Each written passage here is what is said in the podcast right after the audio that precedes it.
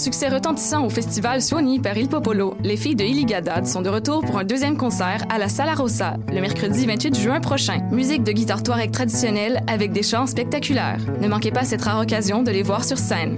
Pour plus d'informations, rendez-vous sur la page Facebook de l'événement Les filles de Iligadad plus invités. Le Festival Diapason, présenté par SiriusXM, vous invite du 6 au 9 juillet à venir fêter avec Bernard Adamus, Soons, Fred Fortin, avec Podcast, De Sadies, Chocolat, Lydia Kepinski, Blood and Glass, Émile Bilodeau et bien plus. Quatre jours de musique complètement gratuite dans le quartier Sainte-Rose à Laval. En nouveauté cette année, le village Diapason et sa scène découverte, des spectacles surprises avec les croisières Sirius sur la rivière Mille-Îles et les retours de camions de bouffe. Utilisez les navettes gratuites disponibles à partir du terminus Montmorency. Le Festival Diapason, du 6 au 9 juillet.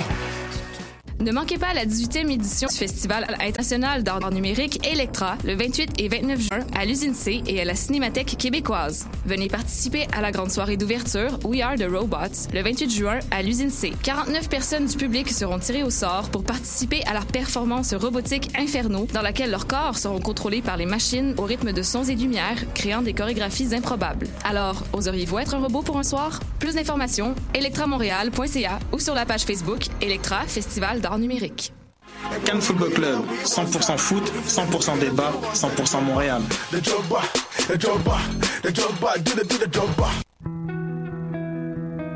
Voyage au bout de la nuit, c'est ton émission d'ambiance nocturne sur le Nightlife Underground montréalais.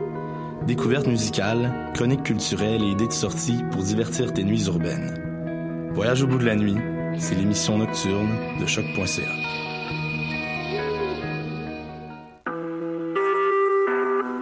Vous écoutez Choc pour sortir des ondes.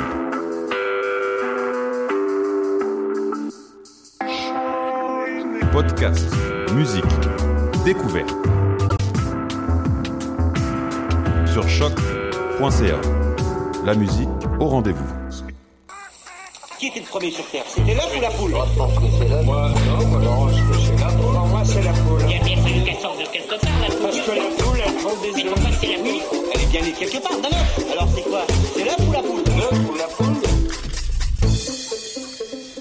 Bonsoir à toutes et à tous, vous êtes bien à l'écoute de L'œuf ou la poule, le magazine scientifique sur choc.ca avec des musiques qui parlent toutes seules.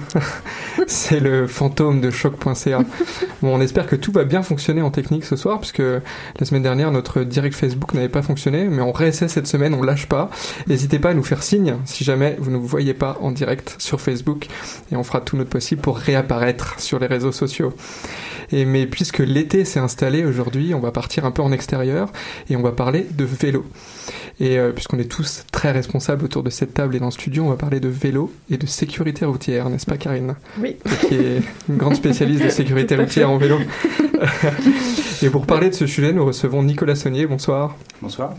Alors Nicolas Saunier, vous êtes professeur agrégé au département de génie civil, géologique et des mines à Polytechnique Montréal.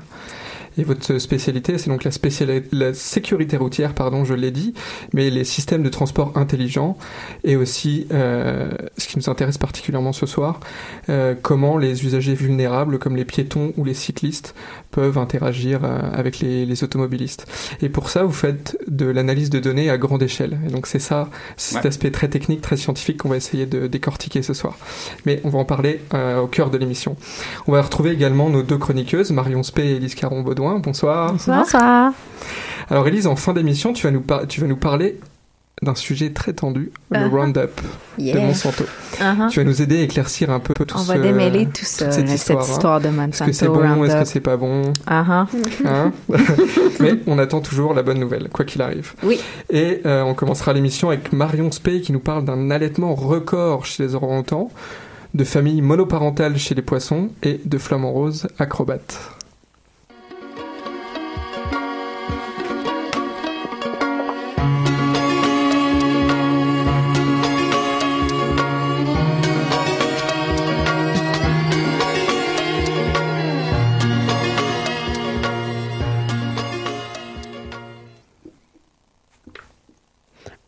Marion, alors on t'écoute pour euh, ta chronique d'aujourd'hui. Alors bonsoir à tous. Alors les femelles primates et je compte les hommes dans les humains pardon dans l'eau Alors on le sait, n'élève que peu d'enfants, des petits dont la croissance est lente. On sait par exemple que les femelles orang-outans nourrissent leurs petits pendant une très longue période, plus a priori que chez les autres mammifères, mais on ne sait pas exactement combien de temps.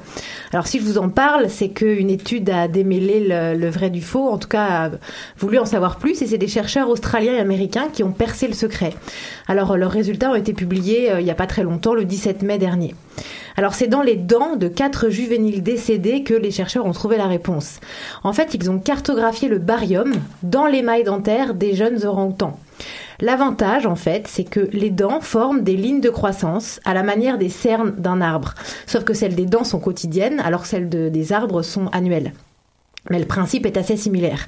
Et ces lignes de croissance, elles incorporent au fur et à mesure des éléments qui proviennent de l'environnement et de l'alimentation. Et c'est là qu'intervient notre barium. Mais alors c'est quoi le barium, Marie? Alors le barium, c'est un élément qui vient du squelette de la mère et qui se concentre de manière spécifique dans le lait maternel. Et c'est ça qui est intéressant ici. Et ensuite, il se retrouve euh, dans les os et dans les dents des petits. Voilà l'astuce donc. Alors analyser le barium dans les dents comme témoin de la durée d'allaitement. Alors qu'est-ce que ça donne? Eh bien, le barium est retrouvé en grande quantité, ça c'est pas très surprenant, durant les 12-18 premiers mois de la vie des, petits orang-outans. Ensuite, il commence à diminuer en fait et ça correspond au moment où des nouvelles ressources alimentaires sont ajoutées au menu comme des fruits.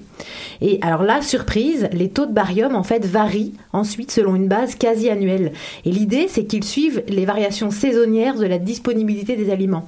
En fait, si on veut le dire autrement, euh, maman est là en cas de besoin et ce pendant près de 9 ans. Et ça, encore une fois, c'est un record chez les mammifères. Wow. Alors, si les femelles orang-outans s'investissent dans l'élevage de leurs petits, la femelle du poisson dont tu vas nous parler ne fait même pas partie de l'équation. Et c'est tout à fait ça. En fait, le, le, poisson dont je vais vous parler, c'est Squalius aburnoides. Alors, pardon si, si j'écorche son nom. Et disons qu'il vient bousculer les conventions. Euh, des chercheurs portugais ont découvert un individu parmi les 100 qu'ils observaient euh, lors de leur étude, qui était le double génétique de son père. Donc c'était deux individus génétiquement identiques, des clones. C'était une véritable surprise pour les scientifiques. Euh, ils, ont ils ont publié leurs résultats euh, il n'y a pas longtemps aussi, puisqu'on est dans une chronique d'actualité des sciences, n'est-ce pas Le 24 mai dernier. Alors, selon eux, il n'y a aucun doute, c'est d'androgenèse qu'il s'agit. Alors, l'androgenèse, dis-nous en plus. Alors en fait, c'est un mode de reproduction au cours duquel un gamète mâle peut produire un individu, mâle sans qu'aucun matériel génétique ne soit impliqué, aucun matériel génétique de la femelle donc. Et dans le cas de notre poisson, c'est la première fois que c'est observé spontanément. Et spontanément, je veux dire sans qu'aucune manipulation expérimentale n'ait été faite, parce que dans ces cas-là, on avait déjà vu ça. Mais là, c'est absolument spontané. Et alors, comment ça se fait? Alors, pour le moment, les chercheurs ne peuvent pas vraiment le dire, mais évidemment, ils ont des hypothèses. Alors, a priori, il y aurait deux scénarios probables. Soit l'ovule dans lequel le spermatozoïde a pénétré était vide, Mmh. Bon. Soit l'ADN de la mère a été éliminé plus tard par un mécanisme qui reste à définir. Alors, ce qu'on sait par contre, selon les chercheurs, c'est que ces poissons peuvent produire des spermatozoïdes qui contiennent plus d'un seul ensemble de chromosomes. Et ça, c'est une particularité qui favorise l'androgenèse. Alors peut-être que cet individu qui est génétiquement identique à son père n'est que le premier d'une longue série. Et surtout, si ce mode de reproduction inhabituel bah, devient habituel, il se pourrait bien qu'il soit à l'origine d'une nouvelle lignée de poissons. Ok. Et donc après les poissons, on passe maintenant aux flamants roses et on s'intéresse à leurs pattes. Oui, alors je sais pas si vous êtes déjà demandé pourquoi ces grands oiseaux roses se maintiennent sur une patte pour dormir, position absolument contre-intuitive pour nous. alors, selon des physiciens américains qui, qui, ont, qui sont vraiment intéressés de près à la question, c'est simplement parce qu'ils sont plus stables dans cette position. Et c'est en mai, encore une fois, qu'ils ont publié leur, euh, leur étude, le 24 mai dernier. Alors pour le savoir, en fait, ils ont analysé la posture de l'oiseau. Ils l'ont analysé de près parce qu'ils ont d'abord placé, première partie de leur expérience, huit jeunes flamants roses sur une patte sur une plateforme de force.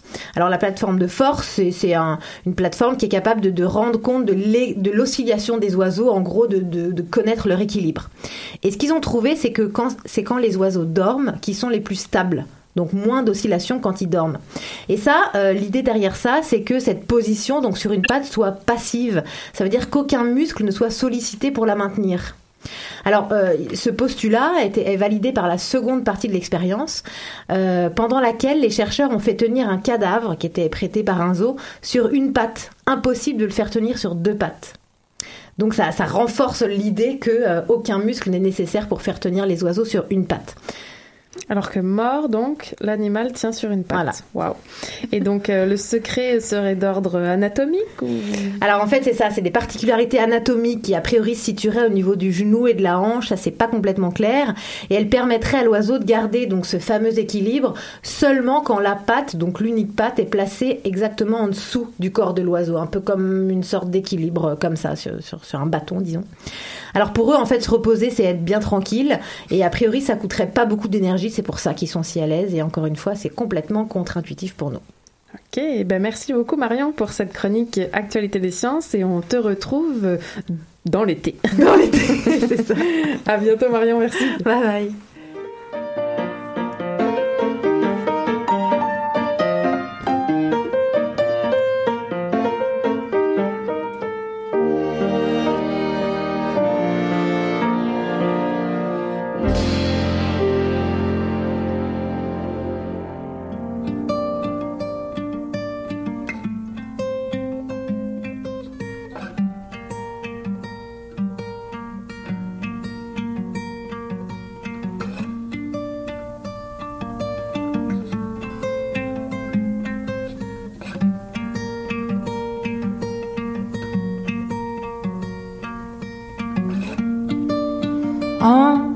Encéphaline, nuages autour de mes tempes, masque à gaz intermittent, grand manteau d'indifférence qui s'est refermé sur mon dos. Mais moi j'ai perdu mes ciseaux. Fait que même si des fois j'ai le moton, chante plus rien jusqu'au menton. Et la retourne et tout balance, mais mes démons jamais ne changent. Et les griffes sous leurs pattes me démangent. La retourne et tout balance, mais mes démons jamais ne changent.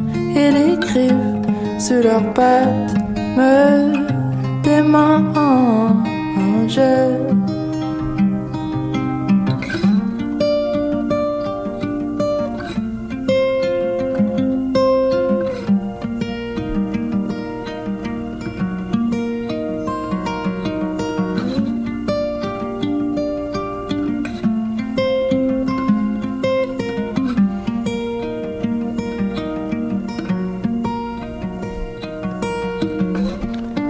Quand tu me cherches, puis que je suis un peu loin, à gosser sur des pétards dans mon coin. C'est juste le kid qui comprend rien, à part que le monde est pas si fin. Si j'ai l'air froid en dehors, c'est que ma couche d'ozone réchauffe. Et quand le feu prend puis le manteau fond, excuse-moi d'être moteur à réaction. Mais la route tourne et tout balance, même mes démons jamais ne changent. Et les griffes sous leurs pattes peuvent des manches. La et tout balance, même mes démons jamais ne changent. Et les griffes sous leurs pattes me démangent. La route tourne et tout balance, mais mes démons jamais ne changent. Et les griffes sous leurs pattes me démangent. La route tourne et tout balance, mais mes démons jamais ne changent. Et les griffes sous leurs pattes me démangent. Vous écoutez Choc pour sortir des ondes.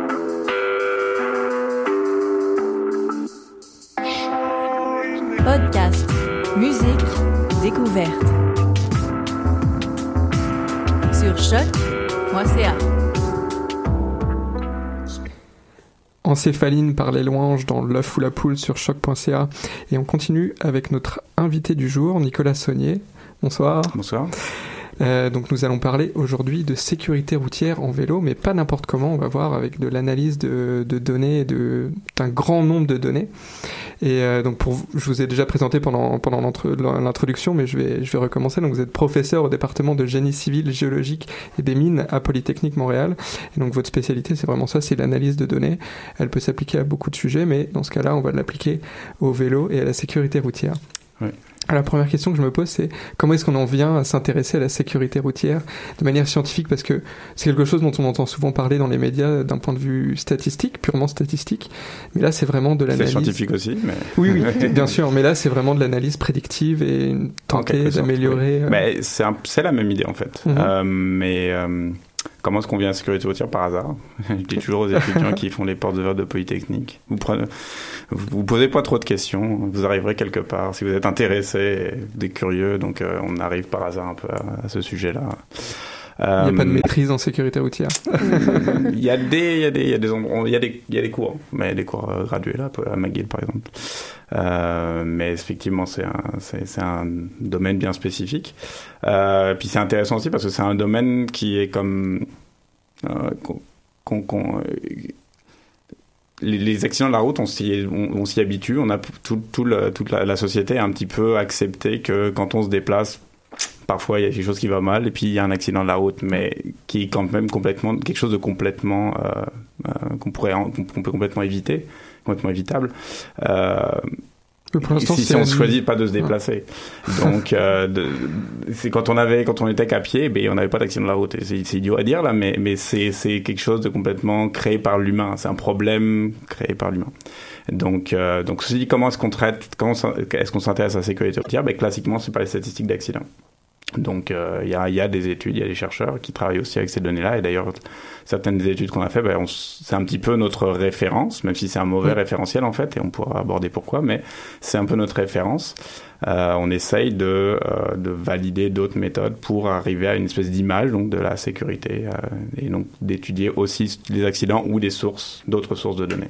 Et alors pourquoi c'est un mauvais référentiel? Ah, parce qu'il y a plein de problèmes avec les données de sécurité routière. Le, le, le, en fait, la source de ces données, un petit peu partout, et y compris au, Québec, euh, c'est en général des rapports d'accidents remplis par des policiers. Mmh, Donc, vous avez un accident, le policier arrive sur le terrain et note des informations. Et la, ce qui fait toujours beaucoup rigoler mes, mes étudiants, c'est que comment est-ce qu'il fait pour déterminer euh, la gravité de l'accident? Parce que c'est une des caractéristiques importantes, savoir que vous n'êtes pas blessé de ça. C'est le policier qui regarde, vous saignez beaucoup, oulala, ça a l'air grave. Quelqu'un qui aura une commotion cérébrale qui va décéder, décéder, euh, décéder, quelques heures après ne sera pas forcément dans les statistiques noté comme un décès ah, s'il n'y a pas forcément de suivi parce que lui remplit un rapport sur place. Donc on a des informations très partielles. Et en fait, euh, un accident de la route n'est jamais observé. Il y a des gens qui sont impliqués dedans, mais vous pouvez leur poser des questions et puis c'est un trauma quand même. Donc mm. même les, les témoins font pas forcément attention parce qu'ils s'attendent pas à ce que ça se ben. produise. Et euh, non plus, on n'est pas forcément très fiable. Il y a même des, des, études là qui ont essayé de voir. Ben, on, on invente facilement des choses dans ce type de situation-là sans vouloir oui. euh, tromper les, les, les, les, chercheurs, les gens qui vous aident. Donc l'accident est toujours reconstitué. On a toujours des informations secondaires comme donc les rapports de police. Euh, ça peut être aussi des rapports des urgences. Et donc toutes ces informations-là sont d'assez mauvaise qualité au final. Alors, on essaye de, de deviner pourquoi l'accident s'est produit, mais en observant juste le résultat. Euh, donc c'est assez intéressant comme un peu en puzzle là, mais c'est pas c'est pas une très bonne source d'information. C'est très intéressant comme problème parce que finalement c'est un c'est un problème dans toutes les sciences euh, de manière très très large. C'est comment est-ce qu'on collecte les données qu'on veut analyser. Effectivement. Donc les, les, les, acteurs qui sont impliqués ouais, sont en général de, de, pas les bons euh, ouais. les bonnes personnes pour collecter ces données. Ouais, Et puis s'il n'y a pas de suivi sur la longueur, comme par exemple le policier qui voit ça à un moment donné, c'est des données partielles seulement. C'est ça. Alors vous votre spécialité justement donc ce qu'on veut faire, oui. et ce qui, si on remonte, en fait, c'est on n'a pas inventé, euh, on n'invente pas grand-chose en général. On construit sur les, sur ce qu'on fait les, les nos, nos, les chercheurs pressés, pré, oui. nos prédécesseurs. Euh, c'est des méthodes qui remontent aux années 70, qui sont, qui ont déjà à l'époque, ils se sont dit, ben, on avait, en fait, on est dans un paradoxe, c'est que des données d'accident, on n'en a pas assez pour des chercheurs. Et donc c'est un paradoxe parce qu'on on veut empêcher, on travaille pour minimiser, la, améliorer la sécurité routière, minimiser les accidents. Mais quand on veut étudier un problème, il ben, faut qu'on attende s'il y a des accidents. Tant qu'on n'en a pas observé, ça a l'air sécuritaire jusqu'au jour où il y a un mort. Euh, et, et, là, on dit, ah, bah, on n'aurait pas dû le construire. Oui, mais Bon, donc on est toujours, euh, en- on n'a pas, on a toujours, des- des- on est toujours en retard ou réactif. Et donc ce qu'ils ont essayé de proposer depuis les années 5, 60 en fait, puis 70, c'est euh, des méthodes donc proactives, euh, basées sur l'observation d'autres événements, dont on appelle ça couramment des conflits, euh, et donc des situations normales qui ne continuent pas jusqu'à l'accident, mais en se disant, ben, ça, le processus est très similaire. Euh, et euh, il y en a certains qui deviennent vraiment des accidents. Donc, si j'arrive à même empêcher ces événements-là, j'em- j'empêche aussi les accidents. Et donc, sur des périodes plus courtes, je peux observer ces événements dans la circulation et euh, en faire un diagnostic. Et il y a même des méthodes plus formelles où on essaye donc d'observer ces, ces situations et dire si j'observe un certain nombre de conflits, je m'attendrai à ce que j'observe un certain nombre d'accidents sur une période plus longue. Et donc ça, c'était très développé dans plusieurs pays dans le monde, y compris en Suède, euh, qui où ils l'utilisent encore. Alors, ce que vous appelez un conflit, ça c'est quoi? Un conflit, c'est pas forcément un accident? Non, c'est pas forcément un accident, ça peut aller jusqu'à un accident. C'est une situation dangereuse. Euh, il, y a une- il y a plusieurs définitions, mais c'est des, situations où il y aurait eu un accident s'il n'y a pas une mesure d'urgence, une réaction d'urgence euh, entre les, les deux usagers de la route. Et alors, comment vous faites? Vous, vous êtes basé à Montréal, vos recherches sont à Montréal. Comment général, vous faites pour ouais. observer ces conflits qui pourraient se transformer en accident? Ou non Oui, comment on fait pour collecter les données Voilà, c'est ça. Parce que Alors, ça- le, le- le- c'est- avant, donc, dans les années 70, on avait des gens qui allaient sur le terrain. Puis ça coûtait cher. Puis il y a quand même, les- on, on peut s'entraîner. Il y a des, j'ai même fait, euh, on a- comme je disais encore en Suède, ils font le, ils le pratiquent encore cette, méthode-là. Et il y, a, il y a un cours. Vous pouvez devenir observateur de trafic de, con- de conflit de trafic. J'ai euh, mon petit certificat dans mon bureau parce que j'y étais allé. Et, euh, et voilà. Mais le problème, c'est effectivement donc c'est- c'est cher. Ça prend quand même, bah, ça prend du temps nous aussi, ce qu'on fait, ça prend du temps, mais c'est aussi, il y a une certaine subjectivité. Euh, Et dans l'ensemble de la littérature sur ces méthodes-là, il y a, c'est difficile d'arriver à répliquer, à reproduire la même méthode, euh, vu qu'on repose, on repose sur le- le- la, la compréhension du, ouais. voilà. voilà. Puis c'est très peu de données finalement. Euh, Oui, c'est assez peu parce qu'on cherche aussi, en général, ils cherchent des événements les plus, les plus sévères, les plus quasi-accidents. Euh, donc effectivement, c'est assez peu de données et on est en point dans des pays qui sont les, les plus en avance, là, les pays encore du nord de l'Europe, là comme la Suède, où ils n'ont pas non plus, ils ont pas assez d'accidents, mais ils n'ont pas non plus assez de conflits pour faire du diagnostic, ce qui est un gros problème là. Mais Ouais. euh, donc il faut des périodes de temps aussi un peu plus longues. Donc ce qu'on essaie de faire, c'est de le faire de façon automatique, objective, avec la vidéo. Donc euh, ça fait plus de 10 ans que je travaille là-dessus. J'ai commencé à UBC, à Vancouver, et puis je suis, maintenant je, je, je continue sur ces méthodes-là à Montréal. Et on, donc on place une caméra fixe. Et euh, à partir de on enregistre le- les données vidéo, on travaille actuellement pas en temps réel, il n'y a pas vraiment de, de besoin. On enregistre des données sur typiquement une demi-journée à une journée entière par site. Et on a ensuite des algorithmes de traitement d'image euh, qui extraient les trajectoires, les mouvements, les positions des usagers, de, tous les, de, de toutes les personnes impliquées. Et on calcule les indicateurs de, de- de dangerosité des situations ensuite. J'espère que vous me reconnaissez pas. C'est, euh, on, on doit remplir les certificats d'éthique, c'est, c'est pas très drôle, parce qu'on ne peut pas reconnaître les gens, là, ça ne nous intéresse pas. Mais, mais c'est, c'est, c'est une bonne question, ça, Karine, parce que justement, une de, un des articles que vous avez publié, pardon, je perds ma voix, porte sur les, les différences entre les genres, donc entre les hommes et les femmes, et les conflits qui apparaissent entre les cyclistes et les automobilistes. Donc, comment est-ce qu'on fait euh, quand on place une caméra, j'imagine une intersection, parce que c'est là qu'on va avoir le plus de conflits potentiels, pour euh, reconnaître le genre des automobilistes ou des cyclistes C'était très simple, c'était il y a, quelqu'un qui a révisé, regardé les données, qui a rajouté cette information-là manuellement. Donc là, il n'y a, pas d'algorithme possible. Euh, en fait, euh, il y, y aura des méthodes indirectes. En fait, on n'a pas une, on veut pas, comme je disais, on veut pas avoir une, des données vidéo de qualité suffisante parce que ça veut dire qu'on peut vous reconnaître et on veut pas être dans ce, dans ce, ce Oui. business-là. Mais euh, en- par contre, il y a des données secondaires comme des paramètres de la façon de marcher. Euh, de, de comportementaux qui sont en fait liés à, à l'âge et au, et au sexe. Donc on pourrait, j'ai- il y a un article d'un- ancien collègue là qui montre qu'on pouvait prédire avec une certaine une précision pas si mauvaise, par exemple le genre. Mais non, on le fait pas. On, l'a, on, on l'a rajouté euh, manuellement dans cette étude. Et alors, qu'est-ce que vous avez découvert? On a découvert que les femmes étaient impliquées dans des. Le fait d'être femme était euh, lié à des, des situations un peu plus dangereuses. Euh, que, que, que les hommes. Alors qu'on aurait tendance à dire que c'est les hommes qui prennent plus de risques. Et Et on a noté ça aussi, Euh, c'est-à-dire que les, les, pour les hommes, les, les modèles statistiques, parce qu'on parle toujours de modèles statistiques, alors il faut Oui. toujours faire la, dis- un petit peu faire attention parce que c'est on observe un lien entre les deux, on ne sait pas ce qui, quelle est la cause, Oui. Euh, mais on se rendait compte que par contre les hommes allaient plus vite et étaient impliqués dans des situations souvent avec des véhicules plus rapides aussi. Donc ça allait dans le sens et oui, les femmes avaient un risque plus élevé, mais comme les hommes prennent des risques, on retrouvait à des niveaux assez Ah. comparables au final de, de, de risque en fait. Et alors, peu importe que les hommes ou les femmes soient en vélo ou en voiture. Le Alors, risque non, est toujours plus élevé. pour- Là, c'était uniquement le sexe du euh, le genre de la, du cycliste. du a- cycliste. a. Donc, si c'est une femme qui conduit un, un vélo, elle a plus de chances de, Oui, oui, de oui. rentrer donc, en conflit. Elle se en retrouve dans des situations un petit peu plus dangereuses. Parce qu'on utilisait un indicateur de proximité temporelle euh, dans les mouvements des, des, des- des Mhm. cyclistes. Et donc, euh, on- si cet indicateur était à zéro, ça voudrait dire que ce serait une collision. Puis plus, c'est le, ça mesure le temps de passage des deux usagers au même point, plus cette valeur augmente, plus, ils sont, plus il y avait des marges de sécurité qui étaient importantes. Et on se rendait compte qu'avec les modèles statistiques, ben, quand la femme se retrouvait, augmentait sa probabilité d'être dans une catégorie plus, plus sévère, de, hein, donc un- ce temps était plus faible. Alors ça serait pas une question de vitesse, ça a l'air que c'est plus les hommes qui allaient vite. C'est très femmes, difficile. Serait... ouais, c'est en- très difficile de déterminer. Ah, est-ce que, est-ce que, est-ce que, est-ce Pourquoi ouais. Est-ce est-ce que inconsciemment le conducteur aurait euh, ce- Oui. ce- ce- ce- les conducteurs, on ne connaît pas le, le genre, euh, alors, euh, seraient plus agressifs, seraient plus Ok. proches. C'est toujours le problème là d'arriver à le mécanisme. Oui, C'est une difficulté d'une façon générale des transports et donc de la sécurité routière, c'est qu'on peut pas faire beaucoup d'expérience. Euh, Oui, donc on ne fait qu'observer. On peut pas changer des variables et puis dire je vais maintenant créer une expérimentation et je vais mettre que des femmes vélo à vélo et puis que des femmes conductrices et je vais regarder Oui. ce que ça donne.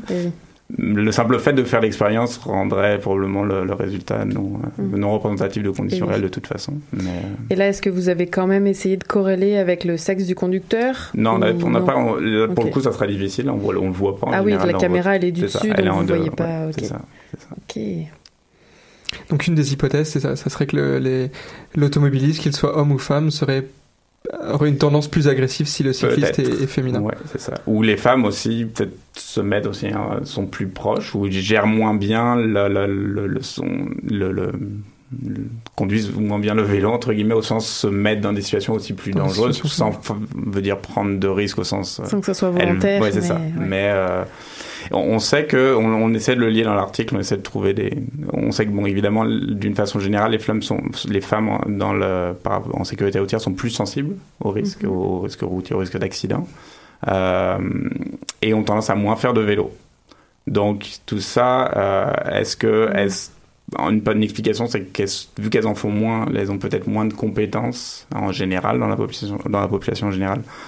Ou euh, elles ont de- eu moins l'occasion d'évaluer les risques que quelqu'un voilà, qui en fait beaucoup. Et on parlait de donc, euh, situation. Et, et on parlait, les, les sites qu'on regardait sont quand même aussi assez. relativement- C'était les, les pistes euh, bidirectionnelles euh, de type sur de Maisonneuve. Euh, j'ai pas C'est des pistes euh, cyclables ou, ouais. ou pas c'était que des pistes cyclables, oui. D'accord. Et donc, euh, vous avez fait ça à plusieurs endroits. Racontez-nous Ouais. comment vous avez fait ça à plusieurs endroits dans la ville, en Ouais. été, en hiver. Euh, c'était en été en général, euh, parce qu'on on a plus d'observations. Euh, dans, ce, dans cette étude-là, on avait 7 ou 8 sites de mémoire.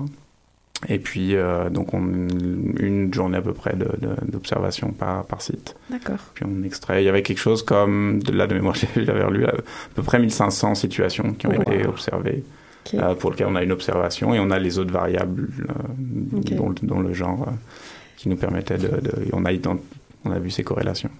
Est-ce que c'était à une heure de pointe? Est-ce que c'était en journée? Est-ce que Je me rappelle plus de tout. C'est- Ouais, en général, c'est à peu près l'heure de pointe qu'on choisit pour avoir des situations ben oui, bien effectivement plus, plus intéressantes. Ok.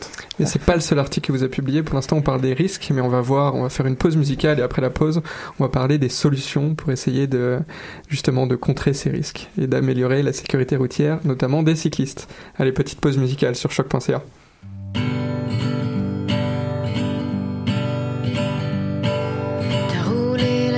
le pot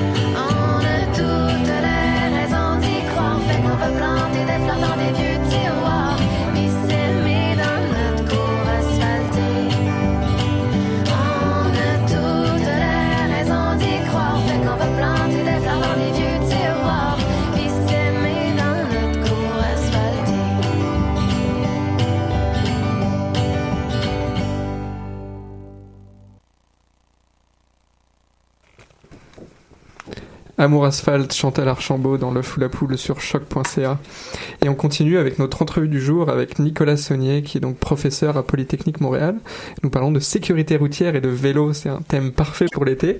Et puisqu'on a parlé des risques en vélo en première partie d'émission, et notamment euh, des femmes qui seraient plus sujettes aux risques en vélo, ou en tout cas la résolution de conflits, on va essayer de trouver des solutions à ces risques en vélo maintenant. Et euh, toujours dans la collecte de données, on va changer complètement de sujet cette fois. Avant, on faisait de la vidéo et maintenant, on passe aux données GPS. Alors, comment ça s'est passé cette seconde étude? En fait, on a, petit, on a tiré profit, on a pris, pris avantage de, de certaines de collectes de données qui existent. Vous Mhm. avez peut-être participé à l'application de Montréal, la Mon Réseau Vélo. Euh, donc c'était en 2013-2014, il y avait une application euh, où la ville demandait des, euh, que les gens participent à une, à une étude. D'ailleurs, l'application, je pense, est encore disponible. C'est pas clair s'ils collectent encore les données, mais et euh, donc parce qu'ils voulaient avoir une idée, on va dire qualitative à l'origine, au minimum, de quels sont les itinéraires choisis par les par les par les cyclistes. Euh, D'ailleurs, les données sont ouvertes, hein, n'importe qui peut les, les récupérer.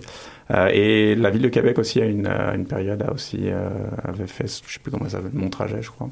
Euh, pour collecter des données, à plus sur les déplacements euh, motorisés, mais euh, donc, tout ça sur les téléphones intelligents. Ouais, c'est ça. Donc c'est c'est une méthode, donc euh, c'est intéressant parce que ça nous permet de toucher une, un assez grand, c'est relativement large, mais pas tout le monde justement, comme, comme on le disait là, euh, une portion de la population euh, et d'avoir des données, euh, on pourrait qualifier de longitudinales, c'est-à-dire le continu dans le temps sur les déplacements, sur les comportements euh, des usagers. Alors elles sont riches et moins riches parce que une donnée GPS, bah, c'est plus ou moins précis. Euh, Et puis c'est que ça, on sait quand vous vous déplacez. C'est très riche en même temps aussi là, parce que c'est quand si on parle de en termes de vie privée. Si vous me donnez euh, deux semaines de, de- de votre vie, je sais où vous habitez, euh, où vous travaillez, et, euh, quand vous ne rentrez pas chez vous le soir, et où vous allez. Donc, on- donc, donc c'est des données quand même assez riches, euh, mais on, qui manquent d'autres informations. Euh, on, ce dit, c'était intéressant dans l'application de mon réseau vélo. Il y avait quelques variables sociodémographiques de d'âge, de, de métier, je pense, puis euh, ouais, vous Oui, que, comme on disait dans la pause, hein, deux façons de collecter les Ouais. données complètement différentes. Soit ça. une vidéo fixe à une intersection, soit vraiment euh, un suivi GPS avec le ça. téléphone Donc intelligent. ouais, c'est ça. Donc on est, mais l'avantage c'est vraiment avec une méthode à bas coût d'avoir accès à un large volume de données aussi et qui couvre justement donc une zone des zones géographiques beaucoup plus larges. À part opposé à euh, l'approche par site où on a tout le monde mais on n'a que ces sites là. Elle va, c'est une méthode qui va être très appropriée quand on a un objectif bien précis. On voudrait, on vous parliez de solutions. Oui. Euh, on se pose une question sur tel nous avait la- un nouvel aménagement, ce qu'on a évalué, on avait évalué les pistes cyclables par exemple, on a évalué les SAS vélos là, vous avez ces bandes, euh, les lignes d'arrêt ar- avancées, reculées pour les vé- véhicules, avec une zone euh, peinturée euh, pour les pour les cyclistes qui se mettent bien visibles, qui sont à l'avant. Euh, donc, quand on se pose ce type de questions, on a deux façons de le faire, mais typiquement, on va donc regarder plusieurs sites avec et sans, ou alors, le- ce qui est encore mieux, c'est avant-après. On sait que le site va être traité, ce qu'on dit, on va, être- on va faire de la modification, de l'aménagement, on va faire des observations avant, on fait des observations après, et puis là, c'est le mieux parce qu'il y a aussi peu de paramètres, entre guillemets, Oui, qui ont changé entre les deux. Alors que dans les autres cas, on est obligé d'essayer de trouver deux carrefours qui sont les mêmes, sauf qu'il y a une piste cyclable, mais en vrai, c'est pas exactement pas les mêmes. exactement les mêmes carrefours. Voilà. Euh, donc si on revient au GPS, ben c'est euh, ce qu'on la, la façon dont on l'a- l'approche, c'est que c'est des données qui sont de plus en plus disponibles, que ce soit par ces applications où euh, on peut encore une fois euh, toucher une grande population assez facilement à coût quasi nul ou euh, qui sont collectées maintenant de plus en plus. On, a, on commence aussi à travailler euh, avec les, les assureurs automobiles qui ont ces petites applications là, euh, c'est peut-être à chez Desjardins et les autres chez les autres, euh, les autres assureurs. euh, qui vous donnent un rabais si vous acceptez de, de qui vous suivent essentiellement et qui peut, puissent mesurer avec le même type de, de- d'indicateur votre risque.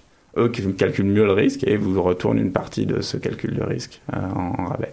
Ces données-là sont aussi disponibles. On se dit, on pourrait travailler. L'idée à la fin, c'est que, comme ces données sont déjà disponibles, sont disponibles pour toutes les. les Attendez, pour, là, alors là. Desjardins partage ses données, les données de ses clients Non. Non, ça c'est pas des données ouvertes. non, non, non, non, pas du tout. C'est un, on travaille avec une autre compagnie. On, enfin, on est en train de, on est en discussion. Euh, non, ils, eux, ça a une grosse valeur, une grande valeur pour eux. Ouais. Donc, euh, ils, ils, euh, mais ils sont intéressés à voir comment les valoriser. Donc, mais l'idée de, donc, de ces approches, c'est comment euh, c'est d'essayer de faire ce qu'on appelle, j'ai pas mon mot en français là, de- de- d'essayer de, d'évaluer rapidement le réseau pour identifier les endroits problématiques. Donc on va chercher des, on dit des points noirs ou des points chauds là, des hotspots.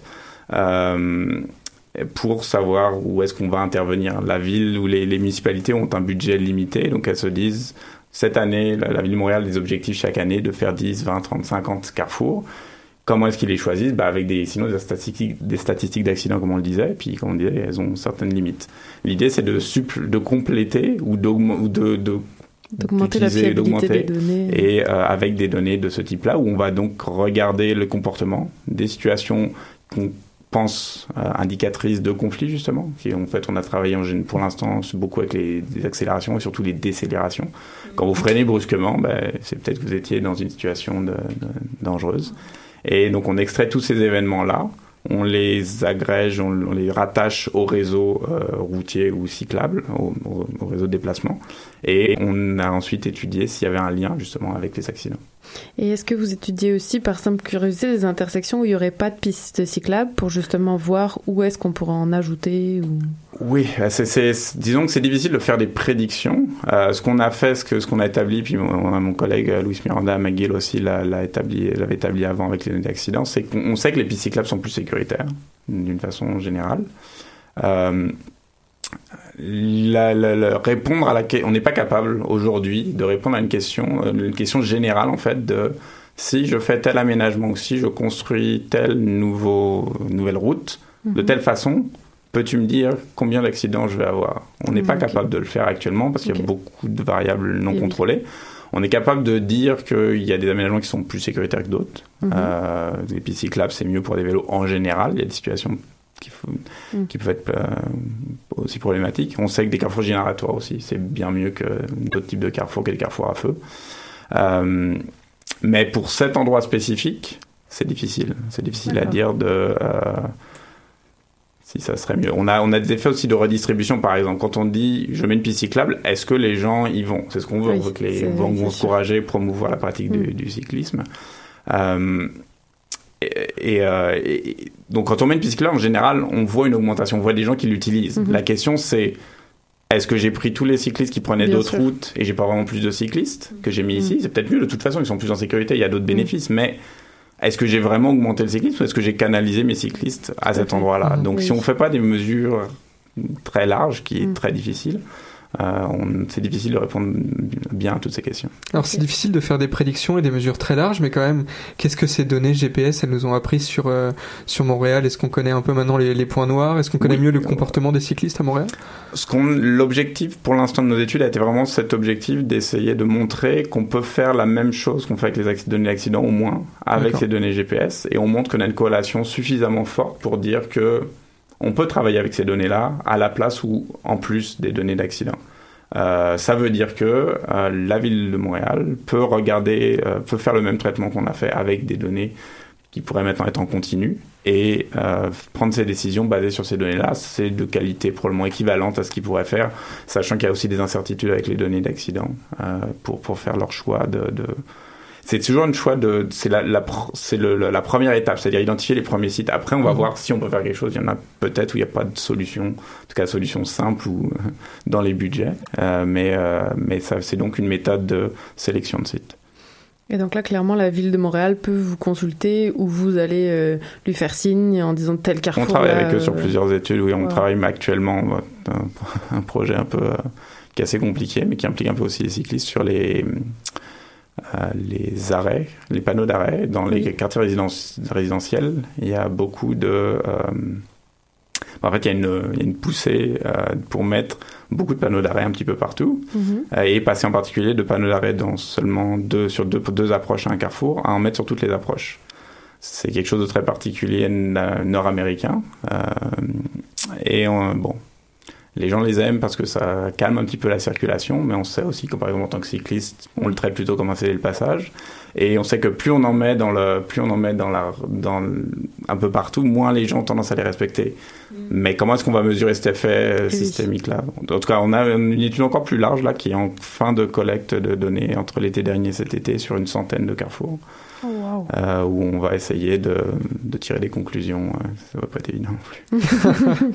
Ce sera le sujet d'une prochaine émission peut-être. plaisir. Sur les comportements euh, donc, des cyclistes à Des Montréal. piétons, des élèves. Mais euh, peut-être une, une, une dernière question très très très large, peut-être très rapidement. Vous travaillez aussi sur les transports intelligents. Est-ce que est-ce que ça a du sens de parler de, de, de vélo intelligent? Est-ce que le vélo pourrait être rendu intelligent pour aider son, son cycliste? Avec des capteurs, un peu, des choses comme ça? oui, on pourrait imaginer, mais je le vois pas dans, dans un. Je, je suis très intéressé. Je suis un, je parle beaucoup des véhicules autonomes. Alors c'est, très intéressant. Parce bon, que le ça vélo autonome, c'est peut-être, euh, C'était une blague de un 1er avril de, de Google. Vous pouvez la chercher. Ils ont fait euh, le vélo autonome. Euh, on pourrait, en fait, ils vont bénéficier de, de des, transports intelligents des autres, parce que quand le véhicule, le véhicule sera autonome, il aura des très bons capteurs. Et euh, une des choses que j'essaie, qui, qui semble intéressante, c'est que je vais justement de, si on l'utilise le véhicule autonome pour, ça pourrait rendre plus attractif ces modes vulnérables, parce que on- au lieu de risquer de prendre votre vélo, on parlait des, si on revient aux femmes, y a des populations plus vulnérables ou qui ont des perceptions du risque plus plus importantes.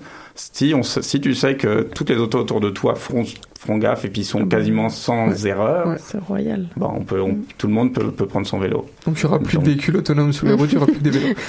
Il y aura des véhicules autonomes, pas trop, il faut, et plein de gens à pied et et en vélo. Bon, on espère voir ça dans, dans quelques années alors à Montréal. On risquera plus les portes ouvertes, euh, même en bordure de pistes cyclables. Oui, oui. Bon, je pense qu'on a une dernière question pour conclure cette entrevue. Alors, euh, d'après vous, c'est l'œuf ou la poule En tant qu'analyste de données à grande échelle. C'est vrai que j'ai beaucoup de données. Et Avant d'avoir une bonne résolution pour filmer Une caméra les œufs. vidéo, ouais, ouais, c'est ça.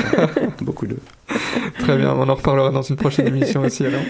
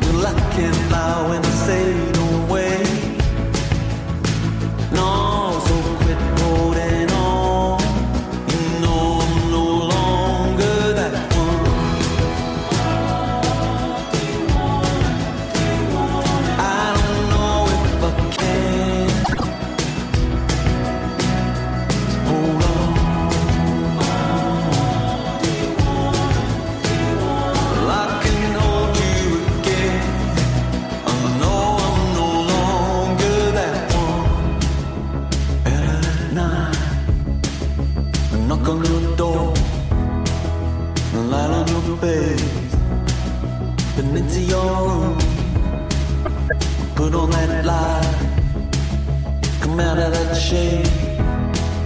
I need to know why.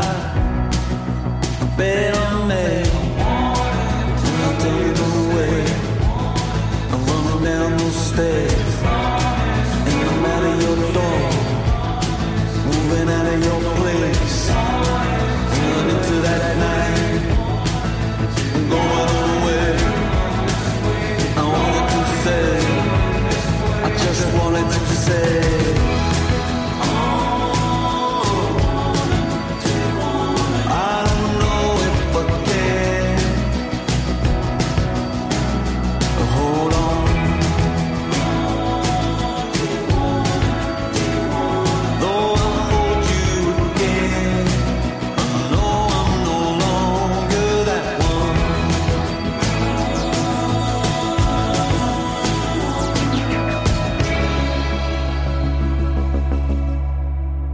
Bonsoir, vous êtes toujours à l'écoute de l'œuf ou la poule et on écoutait Elodie de Temps de Fait. Tout à fait. Et euh, cette fois, on est retour en onde avec Élise Caron-Baudouin. Bonsoir Élise. Bonsoir Karine. Alors, tu es de retour ce soir à l'émission et pour ta chronique environnement, tu nous parleras du fameux Roundup de, Monsan- de Monsanto et du tribunal citoyen qui accuse la multinationale d'atteinte aux droits humains. Mais quel scandale Ce citoyen qui se permettent de faire ça. Je suis outré. Allez, on t'écoute. comme ça. Euh, ben en fait, quand je préparais ma chronique, je me rappelais que j'avais parlé seulement brièvement de Monsanto lors d'une chronique l'an dernier suivant le congrès de l'ACFAS. Je me disais, je vois que j'en ai juste parlé pendant 30 secondes en plus de presque deux ans de chronique. Donc ce soir, je vais vraiment revenir sur cette compagnie plus en profondeur puis euh, vous entretenir de son fameux produit, le Roundup. Et pourquoi? Parce que euh, nous sommes littéralement bombardés de fausses informations concernant ce produit et la technologie OGM en général, hein, qui vient avec le Roundup. Puis j'ai voulu éclaircir tout ceci ce soir. Et aussi dans l'actualité, donc on a vu qu'en avril dernier à La Haye, aux Pays-Bas, au siège la Cour internationale de justice, il y a un tribunal citoyen, quand même formé de cinq juges professionnels, Damien, hein, euh, qui a accusé Monsanto de violation des droits de l'homme et d'écocide. Donc, écocide, c'est qui est défini comme un acte de destruction ou d'endommagement important d'un écosystème lié à un facteur anthropique. Anthropique qui veut dire euh, humain, donc un facteur euh, humain. Alors déjà, on applaudit les juges. on applaudit. Alors, comment les juges de, de ce tribunal citoyen en sont arrivés à cette décision? Alors, ces cinq juges ils ont entendu les déclarations d'une trentaine de témoins, dont des victimes présumées de Monsanto, donc qui ont eu des effets sur leur santé suite à l'utilisation de leurs produits, des scientifiques, des agriculteurs et des apiculteurs. Donc, après ces témoignages, le tribunal citoyen de la Haye a rendu une décision informelle, hein, donc c'est pas une décision euh, qui a un poids juridique, euh, mais qui fait plutôt œuvre d'avis consultatif, donc estimant que les activités de Monsanto causent des dommages importants au sol, à l'eau et à l'environnement en général. Donc, comment ce tribunal en est-il venu à cette conclusion? Il a répondu à des questions bien précises. Premièrement, est-ce que Monsanto, par ses activités, a agi euh, en protégeant le droit à un environnement sûr, propre, sain et durable? Deuxièmement, est-ce que la compagnie a agi en conformité avec le droit à l'alimentation? Troisièmement, le droit à la santé. Et quatrièmement, le droit aux libertés d'expression et de recherche scientifique. Donc, selon, ces, selon ces juges, le crime d'écocide devrait être érigé au rang du droit international. Et si cela devient le cas éventuellement, les institutions, les corporations ou les individus accusés d'écocide pourraient subir un procès à la Cour pénale internationale, rien de moins. Donc, ce même tribunal a également émis de sérieuses hypothèses quant à la complicité de Monsanto pendant des crimes de guerre ignobles qui ont eu lieu pendant la guerre du Vietnam de 1962 à 1973, où on se rappelle le fameux agent orange qui est en fait un défoliant, donc un herbicide créé par Monsanto, qui a été utilisé entre autres par la l'armée américaine comme arme chimique. On se rappelle la fameuse photo de la petite fille qui euh, fuyait. Donc, la manipulation de la recherche scientifique pour à tout prix miner et cacher toute étude démontrant la dangerosité de leur produit chouchou, le Roundup, a également été soulignée par les juges du tribunal citoyen. Et à noter aussi que Monsanto a refusé de participer. Oui, ils euh, ne sont, aux sont pas présentés effectivement aux ça. audiences. Et donc c'est cette histoire euh, des Monsanto Papers, une enquête publiée dans le journal Le Monde, c'est ça? Oui, c'est ça. Donc, en mars 2015, le Centre international de recherche sur le cancer, qui est constitué d'une équipe de scientifiques chevronnés et crédibles, euh, classe le glyphosate, donc qui est le composé herbicide actif du Roundup, comme cancérigène probable pour l'homme, basé entre autres par sa capacité d'induire des mutations de l'ADN dans des modèles cellulaires. Donc, depuis ce jour, donc depuis mars 2015, le centre fait l'objet de menaces, de propagande, de pression légale d'une ampleur sans précédent. Donc Monsanto veut délibérément entacher la crédibilité et la réputation non seulement du centre de recherche, mais de tous les scientifiques qui ont collaboré à cette étude. Donc ce sont des documents internes de Monsanto rendus publics qui ont démontré que la firme a manipulé des études scientifiques pour contrecarrer entre autres la décision du Centre inter- international de recherche sur le cancer et qui ont également démontré le harcèlement euh, constant de Monsanto envers euh, les scientifiques. Et donc dans la littérature scientifique, il est difficile bah, de savoir à quoi s'en tenir concernant, le glyphosate et sa toxicité. C'est ça. Et c'est là que la toxicologie s'avère nécessaire pour y voir clair. Et c'est là où je voulais en venir avec ma chronique aujourd'hui parce qu'on entend Roundup, glyphosate, c'est toxique, c'est pas toxique. Donc, on va démêler tout ça. Donc, le géant de l'agrochimie Monsanto a bâti la plupart de son succès sur la technologie OGM ou organismes génétiquement modifiés. Donc, plus précisément, il a conçu des par exemple de maïs ou de soya, génétiquement modifiées pour résister à l'application d'un herbicide. Donc, de cette façon-là, un agriculteur peut semer de ses semences OGM et utiliser un herbicide précis afin de se débarrasser des mauvaises herbes dans son champ sans altérer ses euh, cultures de maïs ou de soya, par exemple. Donc, l'herbicide qui peut être utilisé avec ces semences OGM, c'est pas n'importe quel, c'est le Roundup, dont l'ingrédient dit actif est le glyphosate. Et attention ici, la distinction est vraiment importante. Le glyphosate et en est le produit et dans, le produit la molécule qui a le pouvoir herbicide, mais il est mélangé avec d'autres choses qu'on appelle des adjuvants. Et c'est ce mélange-là qu'on peut se procurer sur le marché sous le nom commercial de Roundup. Donc là, dans la littérature scientifique, on va souvent voir des études qui vont vanter la non-toxicité du glyphosate. Et c'est pas tout à fait faux. Parce que bien souvent, le glyphosate a une capacité plutôt faible de pénétrer dans les cellules. Alors, s'il se retrouve dans le milieu de culture, par exemple, il cause que très peu de toxicité. Cependant, lorsque mélangé avec les adjuvants dans la formulation commerciale comme le Roundup, les résultats sont tout autres. Les adjuvants, entre autres, servent à perméabiliser les membranes cellulaires pour permettre au glyphosate d'entrer dans ces cellules-là.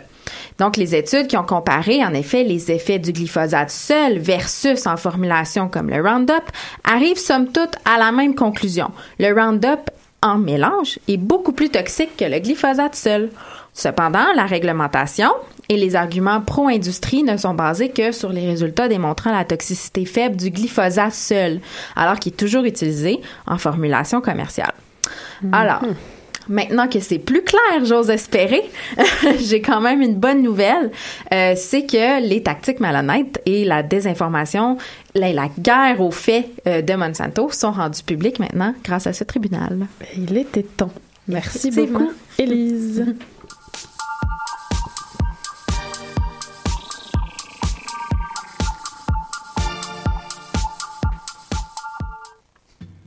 Affaire à suivre, donc on, on va attendre euh, le jugement, le rendu du jugement de ce. Il est rendu, ils sont coupables d'écocide. Oui, mais c'est informel. c'est informel, il n'y a ça. pas de pouvoir légal. Mais ça. ils Donc, sont euh, de- formellement accusés d'écocide et d'atteinte aux droits de l'homme. Espérons que, espérons que la- l'affaire ne s'arrête pas là, en tout Mhm. cas, et que Mhm.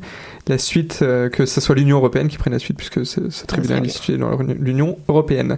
Merci encore une fois, Élise. Merci à vous. Je remercie également notre invité Nicolas Saunier, qui était donc venu aujourd'hui nous parler de l'analyse des données pour les cyclistes et euh, les automobilistes à Montréal et essayer d'améliorer la sécurité routière. Il nous a quitté maintenant, il a renfourché son vélo. Euh, merci également à Marion Spey qui est venue nous faire sa chronique d'actualité des sciences. Un grand merci à Lou Sauvageon qui est à la technique, qui s'est battu encore une fois avec le live Facebook, mais on lâche pas l'affaire, on y arrivera la semaine prochaine. Un grand merci à Stéphanie Chanck et Nadia Lafrenière pour la gra- programmation musicale. Merci à ma complice Karine. Merci à vous de nous avoir écoutés et on vous retrouve cette fois la semaine prochaine. En attendant, suivez-nous sur les réseaux sociaux, notre page Twitter et Facebook. À bientôt. Qui était le premier sur Terre C'était l'œuf ou la poule? Moi, je pense que c'est l'œuf. Moi, non, moi, non, je pense que c'est la poule. moi, c'est la poule. Il y a bien fallu qu'elle sorte de quelque part, la poule. Parce que la poule, elle prend des œufs. Mais pourquoi c'est la poule Elle est bien née quelque part, d'un œuf. Alors, c'est quoi? C'est l'œuf ou la poule? L'œuf